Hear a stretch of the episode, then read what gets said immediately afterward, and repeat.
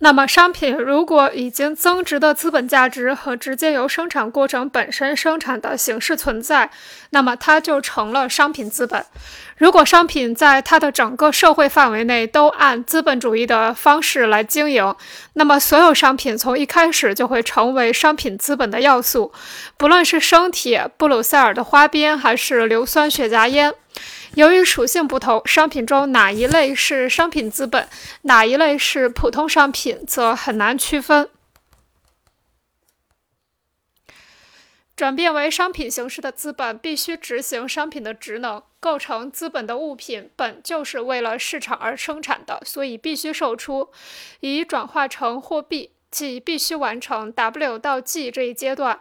假定资本家的商品是一万磅棉纱，在棉纱生产过程中耗费的生产资料价值是三百七十二磅，创造的新价值是一百二十八磅，那么这些棉纱就有五百磅的价值，而这个价格是通过 W 到 G 过程来实现的。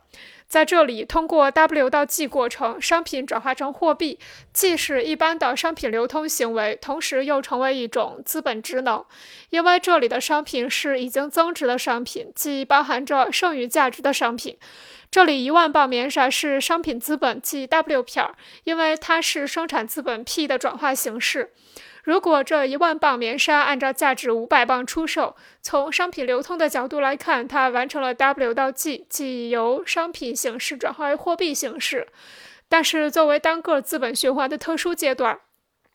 这一万磅棉纱售出后，为资本家带来了一百磅的剩余价值，因此它是 W 撇到 G 撇，是商品资本转化为货币资本。商品资本能否商品资本能否完成 W 撇到 G 的过？W 撇到 G 撇的过程对资本的循环有着极其重要的作用，因为在生产过程中，只有完成 W 撇到 G 撇，资本的循环过程才能继续。同时，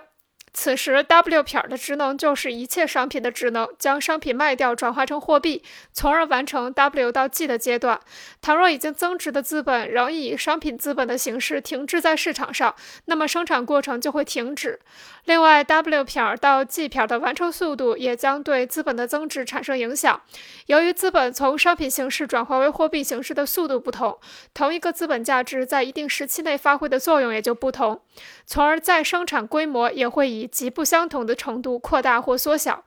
也就是说，流通过程虽然不能增加新的价值，但它将影响资本的增值程度。在 W 撇到 G 撇阶段，商品的出售数量也将影响资本的增值程度。而作为已经增值的资本，即商品 W 撇必须完成，必须全部完成 W 撇到 G 撇这一阶段。作为商品总量中不可或缺的一部分，单个的商品虽然也包含着剩余价值，但它实现的程度取决于商品出售的数量。